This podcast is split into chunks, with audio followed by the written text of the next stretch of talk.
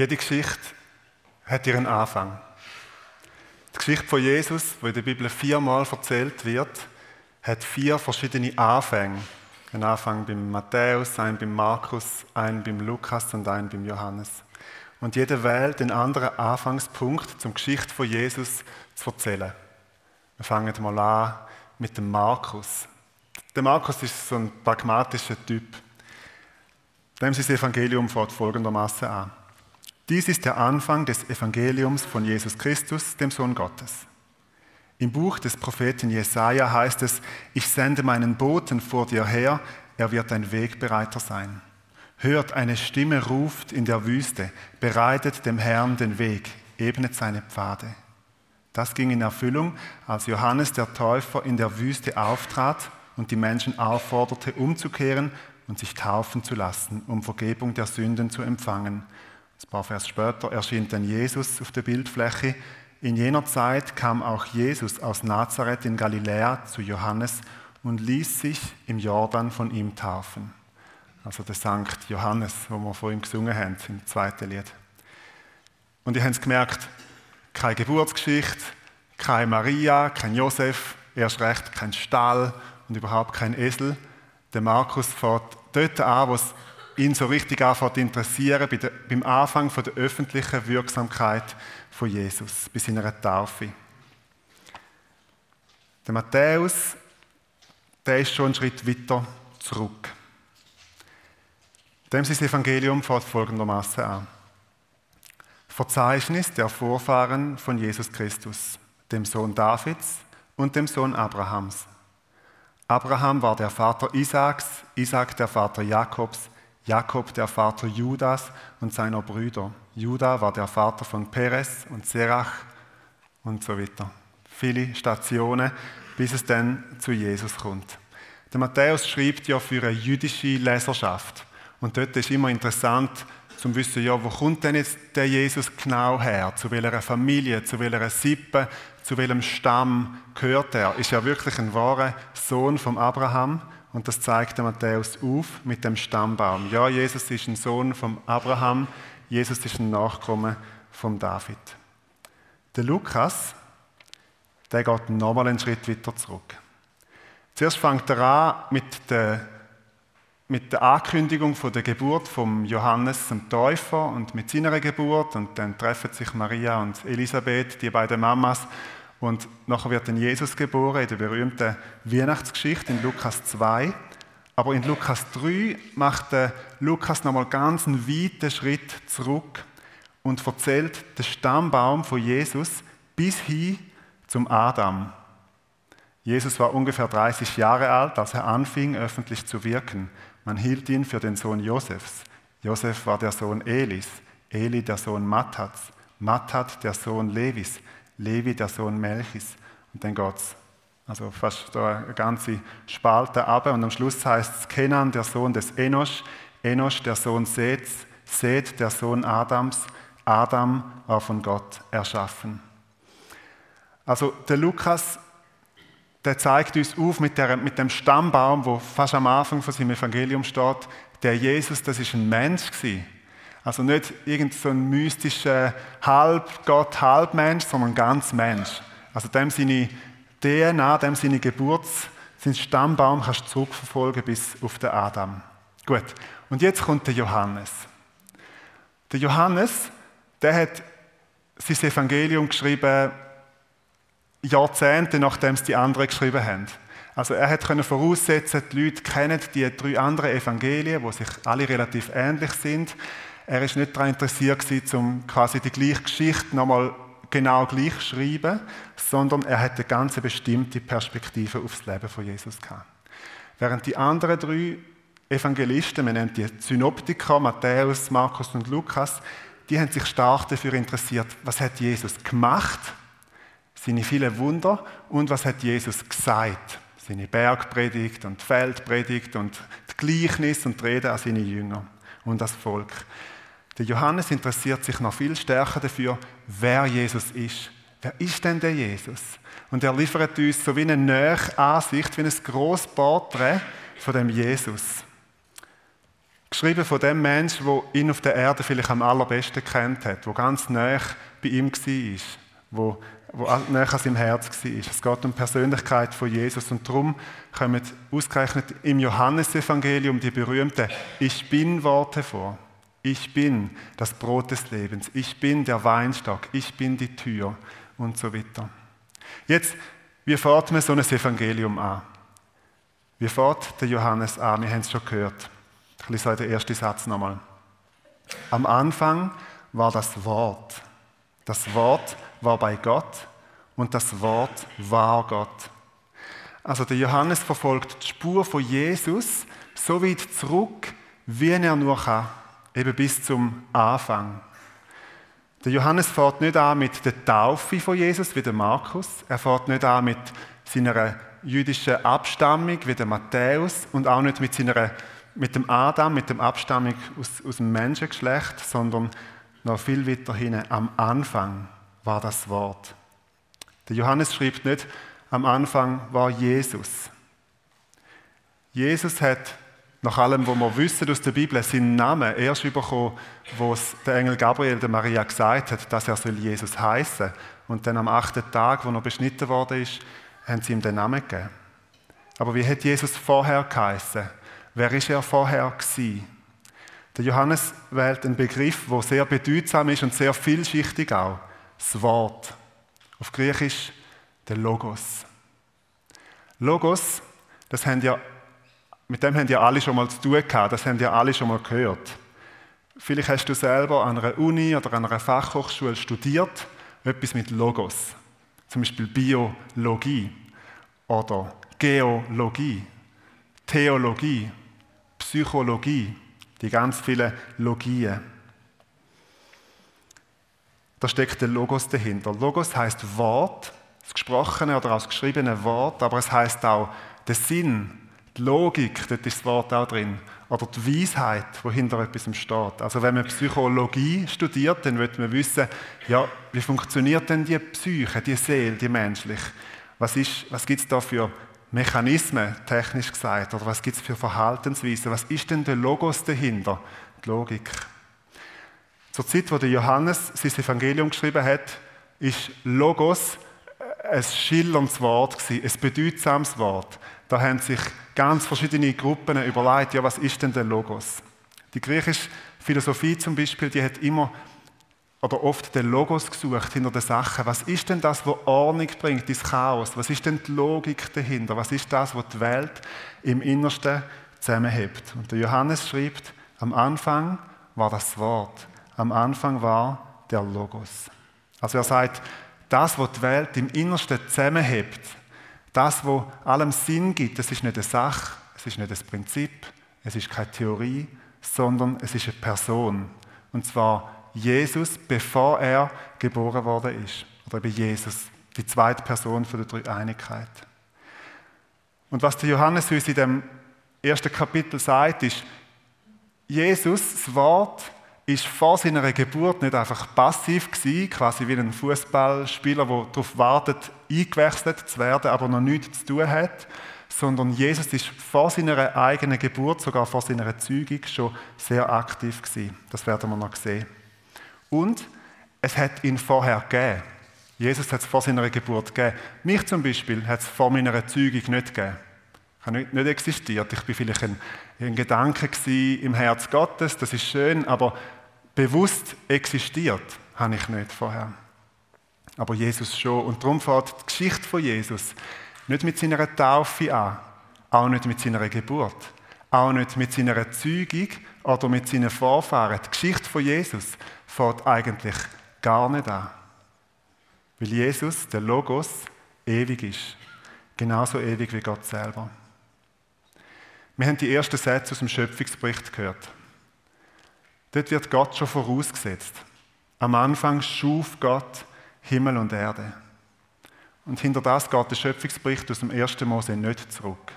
Du kannst ihn nicht darauf befragen, was Gott vorher gemacht hat, wie es vorher war, bevor er Himmel und Erde gemacht hat. Und der Johannes macht wie der Vorhang von der Schöpfung auf und wirft den Blick hinter den Schöpfungsbericht und sagt, bevor Gott irgendetwas gemacht hat, bevor er irgendetwas geschaffen hat, ist er schon gewesen.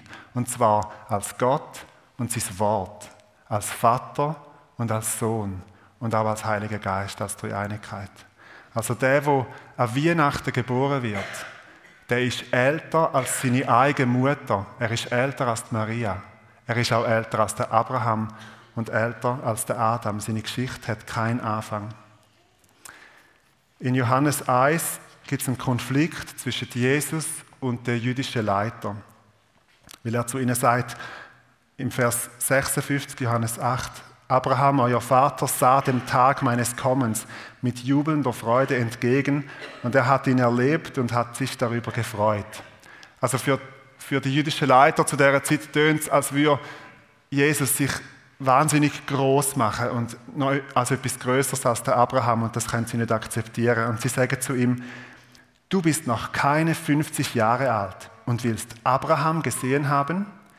Jesus gab ihnen zur Antwort, ich versichere euch, bevor Abraham geboren wurde, bin ich.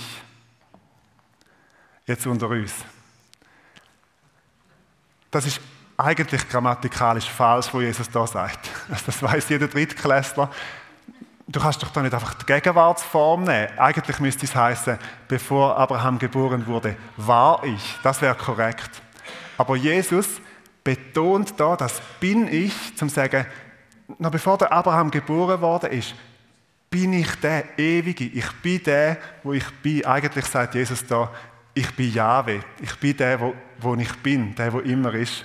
Und darum ist es auch nicht ganz ein Wunder, dass die Juden im nächsten Vers Steine suchen, wo sie ihn steinigen damit, wo sie ihm anwerfen können. Weil was Jesus sagt, ist, ich bin Gott. Ich bin genauso ewig wie Gott. Jesus setzt sich mit Gott gleich. Und so geht es auch im Johannes 1 weiter. Das Wort war bei Gott und das Wort war Gott. Wir machen zusammen ein kleines Experiment. Denk dir mal jetzt ein Wort aus. Irgendein Wort.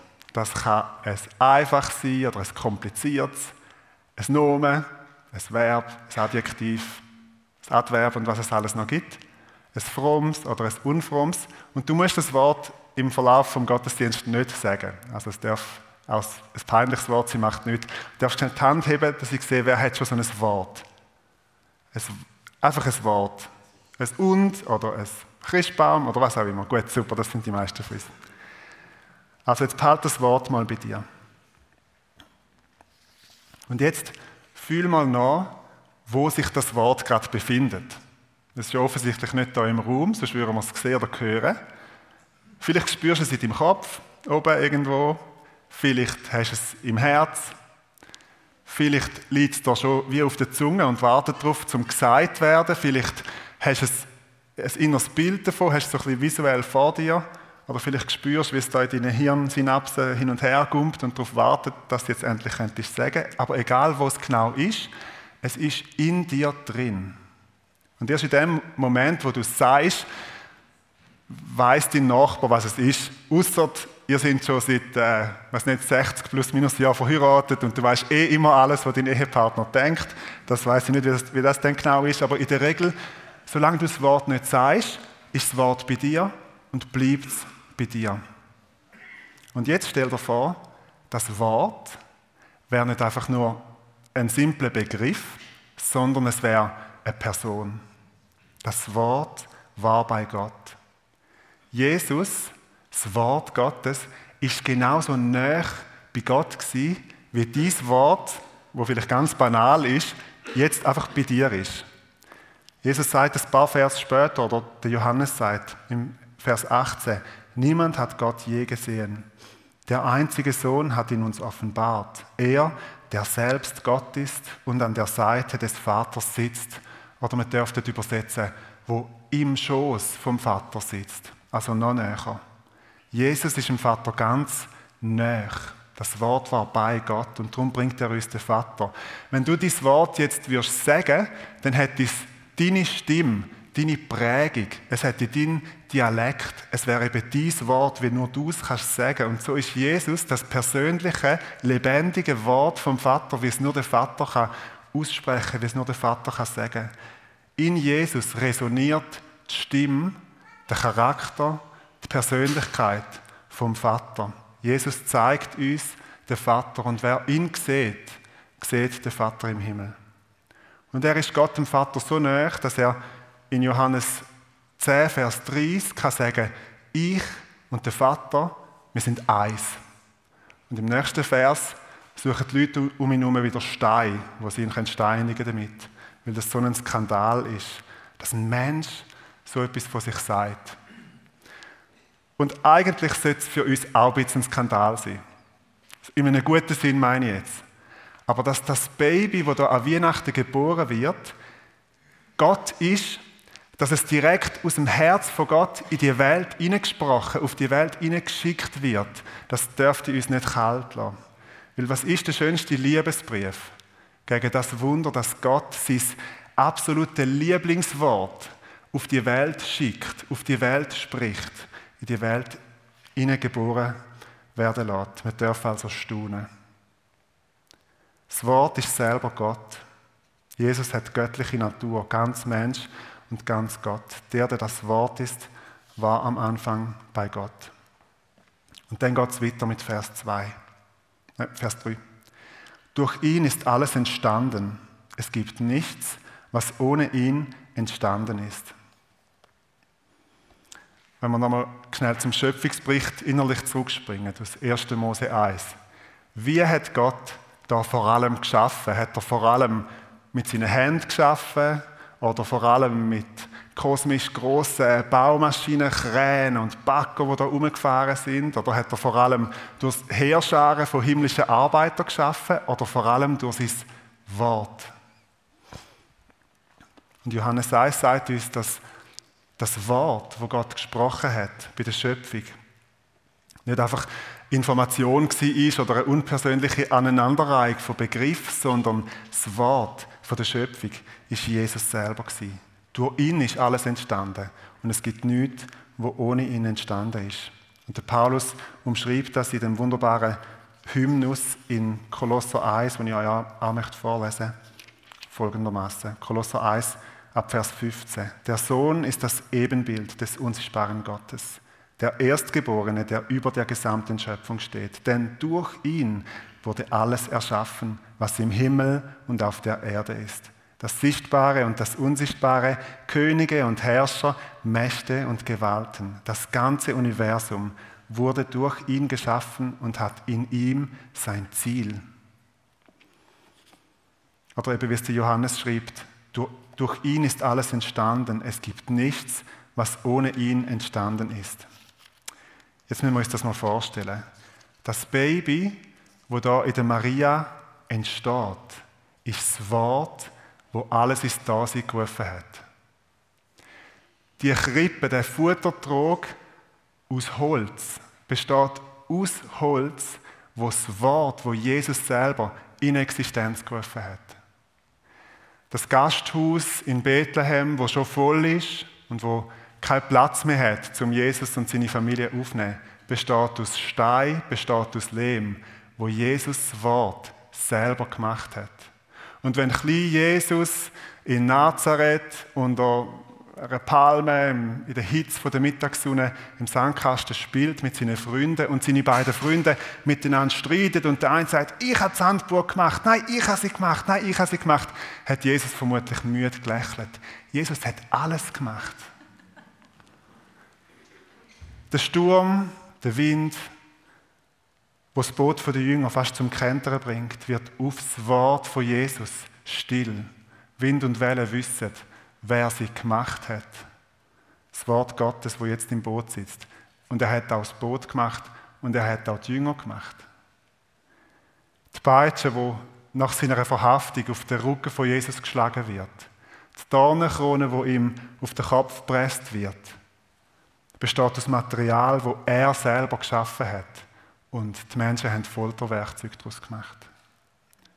Das Kreuz, wo Jesus daran sterben wird, besteht aus Holz, wo Jesus, der Logos, das Wort Gottes, selber in Existenz gerufen hat. Was für ein Gott, der sich seiner eigenen Schöpfung ausliefert. Man darf also staunen. Und jetzt kommen wir zu der Anwendung. Wenn das eine gute Predigt soll dann braucht es jetzt um jeden Preis eine Anwendung. Das lernt man als Theologiestudent im ersten Semester. Stimmt, Stefan? Wir, wir machen eine. Du hast gesagt, wir müssen eine machen, jetzt mache ich eine. Aber wie, wie wenden wir jetzt so einen Vers an? Wie kann man jetzt so einen Vers, wo einfach etwas Unglaubliches über Jesus aussagt, wie kann man den jetzt praktisch umsetzen, wie man so schön sagt?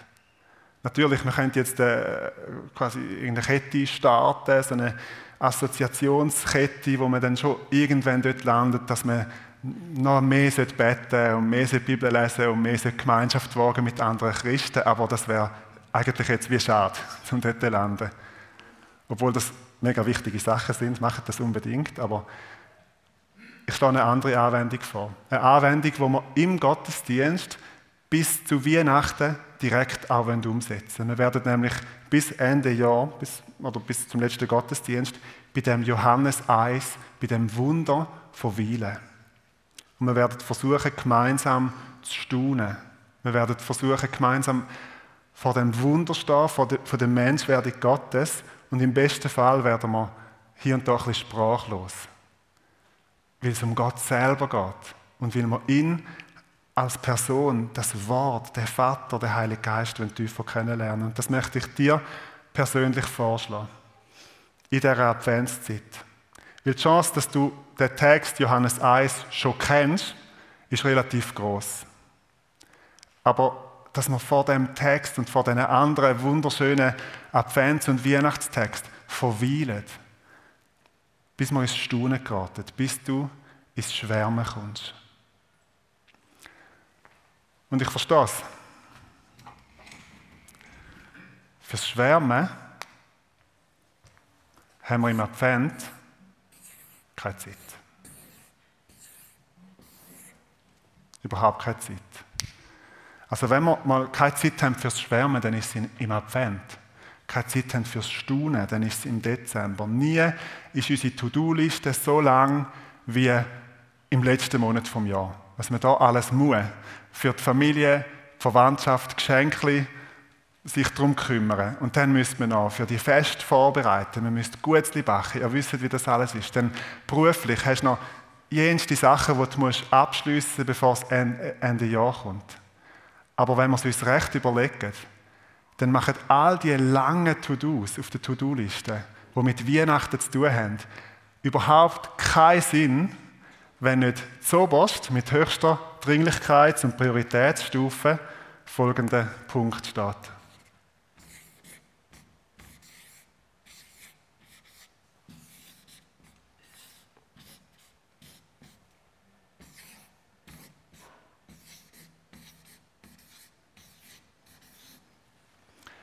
über Gott staunen. Weil für was, wenn wir dann Weihnachten feiern, wenn wir nicht Jahr für Jahr in ein tieferes, in ein grösseres Staunen hineinkommen, was Gott da gemacht hat. Also wenn es nur darum geht, materielle Güter auszutauschen und einander wieder sehen, Verwandte, die man schon lange nicht mehr gesehen hat, dann müssen wir keine Weihnachten feiern. Aber wenn ich mir wünsche, für uns, für jeden von euch, dass wir, während wir so quasi mit unseren langen To-Do-Listen durchs Dorf durchhetzen, fürs eine und fürs andere Fest vorbereitet und das abarbeitet, dass es uns zumindest ab und zu packt. Dass wir zumindest ab und zu sprachlos werden und ins Staunen kommen. Dass wir unsere Hand von mir, von mir auch zumindest auf dem Dorfplatz oder zumindest zwischen, weiß nicht, Glühwein und Gutste ins Staunen kommen und uns überlegen, was hat Gott gemacht? Am Anfang war das Wort. Das Wort war bei Gott und das Wort war Gott. Der, der das Wort ist, war am Anfang bei Gott. Durch ihn ist alles entstanden. Es gibt nichts, was ohne ihn entstanden ist. Und das Wort wird Mensch, wird Fleisch. Wir kommen noch drauf.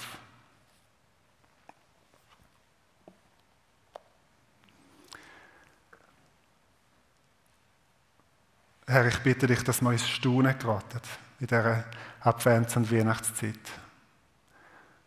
Und wir legen gerade jetzt unsere To-Do-Liste vor deine Füße und die ist zum Teil so lang. Und ich bete darum, Herr, dass das Staunen darf groß werden in dieser Adventszeit und dass man Zeit findet, allein und gemeinsam, wo staunen können, wo man eintauchen in das Wunder, wo man auch dürfen ins Schwärmen kommen und auch dürfen sprachlos werden über dem Wunder, dass Gott Mensch wird, das Wort Fleisch wird. Und das bete ich auch für die Zeit, wo wir jetzt reingehen, für den Worship, wo wir dir zusingen. Jesus, du Licht für die Welt und wo wir dich arbeitet dass wir gemeinsam dürfen staunen, dass unsere Perspektive darf, unser Blick darf auf dir sein und dass du ganz groß wirst in unseren Herzen. Amen.